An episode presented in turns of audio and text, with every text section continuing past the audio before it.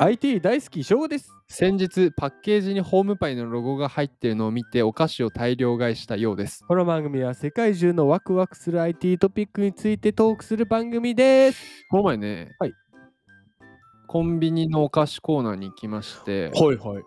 まあ仕事疲れてくると甘いもん欲しくなるじゃないですかなりますねで大体ねいつもはガルボ買うんですよカルボ美味しいよね。ガルボ美味しいじゃ美ん味しいあの手につかないさうん。サクッとするしさ、うんなんですがはい。いや見ちゃったんですよ見ちゃった。ホームパイホームパイ。ホームパイの周りにチョコダックダクなんかなんかザクあ、ザクそんなんあんだ。いやーあのホームパイって書いてあったら買うよね買うよね。あとカントリーマームうまい。カントリーマームのそういうチョコレート型もあってそれ2個買っちゃったんだけどめっちゃ買ってるじゃないですか。あのホームパイとカントリーマームってさ、ん。特に僕ら世代にとってさなんか安心感のアイコンじゃないなんか家にあったもんね。絶対あったよねそう。なんか家族だったよね。ホームパイが いや、そのぐらいいいたよね。 まあまあまあまあまあまああの親父おかんホームパイをランキングしろっつったらまあおかんホームパイ親父ではあるおい、親父。 親父頑そ張れれ。はあるけどうもんどうです最近パッケージ買いしパたッケージがいね。ありますうん、ありますあります。僕もね、この前、甘いもん食べたいなとう思っんて。で、チョコパイ。あーん茶色紫茶色茶色だ茶色っぽい。茶色だそう、茶色っぽい。あのチョコパイも、エンゼルパイっていうんですかなんか。チョコパイってさひ品名がチョコパイだよね多分チョコパイだよね。ロッテさんの。そうそうそうそうそうそうそううんあれチョコのパイだよね。あのーさあの、白帯が真ん中にあってそうそうそうそう。で茶色っぽいそさう量そうつい開けたらチョコ外装の中ふわふふわわふわのそれ。あれもあれね、全然最近食べてなくて。あれも確かに家にあったわあ、あれも。あれも家。族だったわそう。確かにあれ買っちなあやっぱね、見て買いたくなるっていうのすごいよね、でも。そうそうそうそうそうそう、うんいやなんか特にホームパイカントリーを見た瞬間の安安堵感がすごい、そう、安堵感ある。うん、安堵で多感分ホームパイじゃないのよその商品は多分うんうん。ちゃんと見てないあ、そうなのそうそうそう なんかのコラボかもしれない、ああ、そういうこと ね。そうそうそうそうホームパイコラボみたいな感じなんだけ確どかに俺はホームパイを買ったと思ってるはあなるほど、なるほど。そう。で、チョコパイとカンカントリーマーム。うんカンなんかさ、これ失礼なあれかもしれないけどさ、あの、アルフォートが「進撃の巨人」並みにさ、うん。チョコ業界をさ、来たねなんかぶち壊しに来たよね。最高にうまい。そう。なんか一気に確かにうちの冷実家のね、うん冷蔵庫の上にお菓子棚があって、うんそこを下ろすと絶対ホームパイカントリーマームがあったんだけど、一瞬で母上がねもうアルフォートだらけにしたんだよねすごい、 し外来種みたいな。 急に来るやん。うん、で結構でアルフォートやってて僕もい今結構家アルフォートデフォルだったんだけど、この前のホームパイだからもう一回探しちゃったもんねうわ、やっぱいいよね。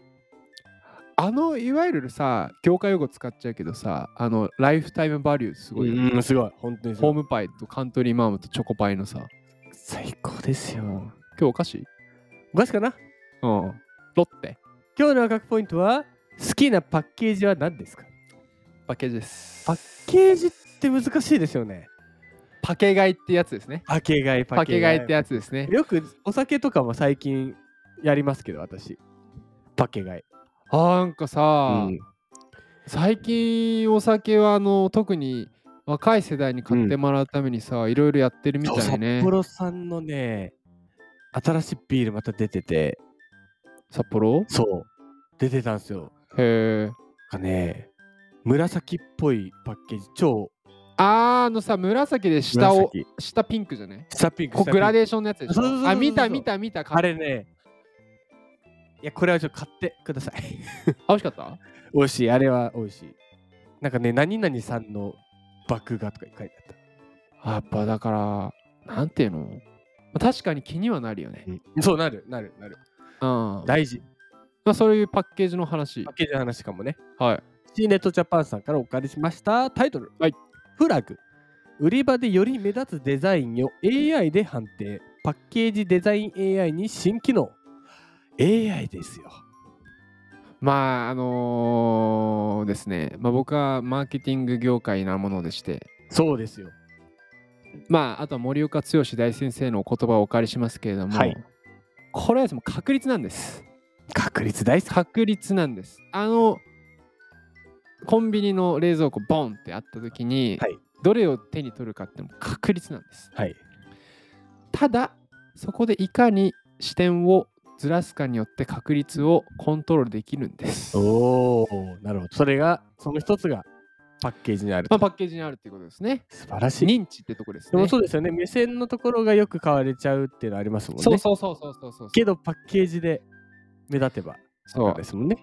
頭の中にこのブランドがいいっていうつまりビール買う時にも自分の中で 3, 3つぐらいあるわけ絶対買いたい、確かにね。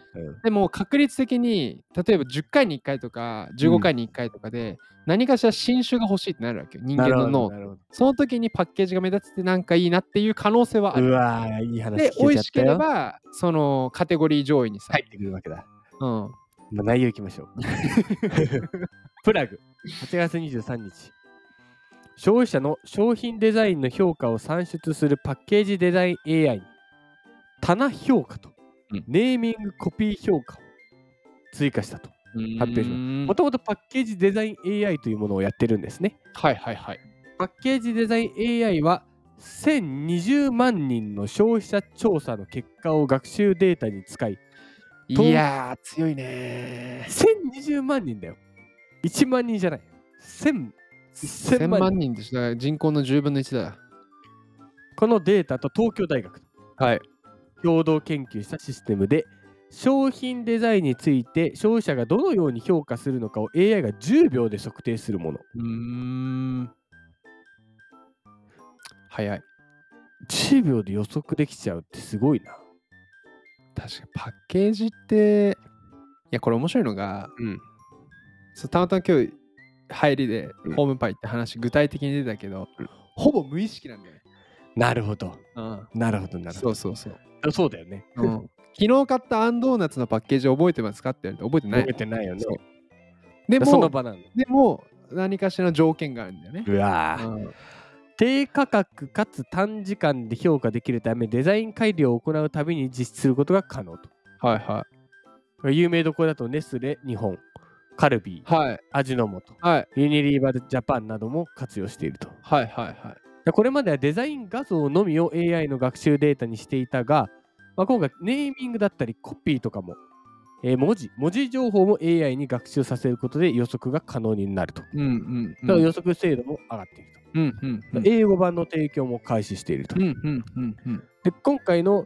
棚評価は棚に陳列した商品の視認性を AI が予測する機能。はいはいはい。商品棚の画像をウェブにアップロードするだけで注視される部分をヒートマップで可視化する。もう急にウェブっぽくなってきたね。なってきたあーヒートマップはワクワクさんで出ると思わなかっ例えば競合商品の並びは、えー固定し、はい自社のデザイン2つの案を比較するとた。うん競合製品の中により目立つデザインを選ぶことができるとうんうんうん。ブランドマネージャーや商品開発者などのマーケターがデザインを決定するときに、まあ、営業が小売りに棚の並び方を提案するときなどに役立つと。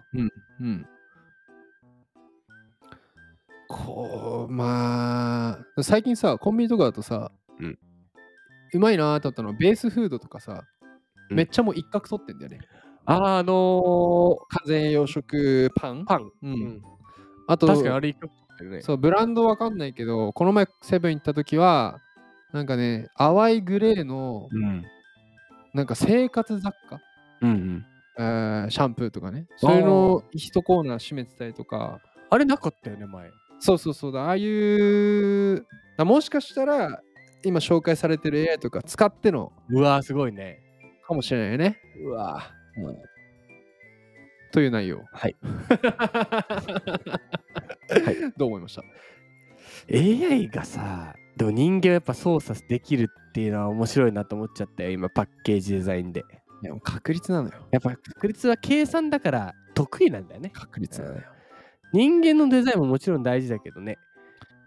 ああ、そうそう。まあ、これが、あれじゃないなんていうのかな。デザインとアートな気もするけどね。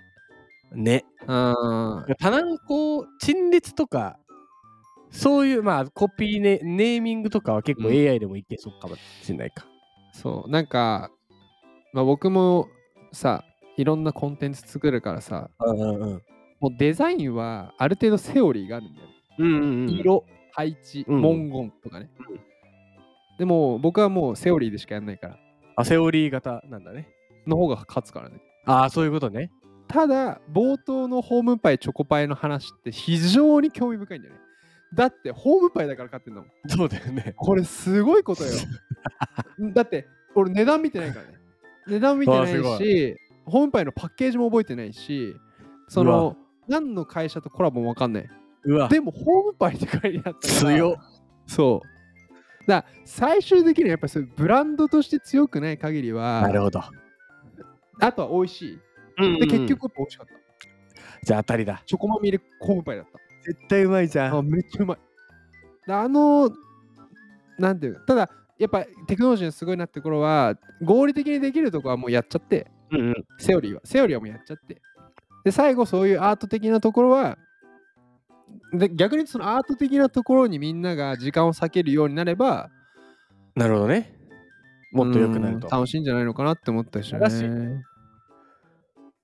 今日一言でまとめると。 1位母上、2位ホームパイ、3位親父。親父親父いいです。親父残念ながらホームパイか親父って言ったらもうホームパイです。親父それでも息子愛そホームパイです。う親父ホームパイってさ、どこの会社ちょっと調べて。あれかなカルビーとかそういうさ、大い手やなのいかやなロッテさんですよきっと藤屋だあー、ペコちゃん。うわーペコちゃんか。やっぱ藤屋すごいな。藤屋すごいね藤屋すご いな。えっと、満足しました。やっぱお菓子って幸せを呼ぶねお菓子は幸せでした。まあ次パ回ッケージの話じゃん。次回ですよ次回じゃん。問題作そうじゃん。次回のワクワクポイントは深い話おおーおちょーっとなんかポッドキャストっぽくない用と勝負がいい話浅い話になりそうでちょっと怖いですけどど。で はい。それではまた次回です。次回です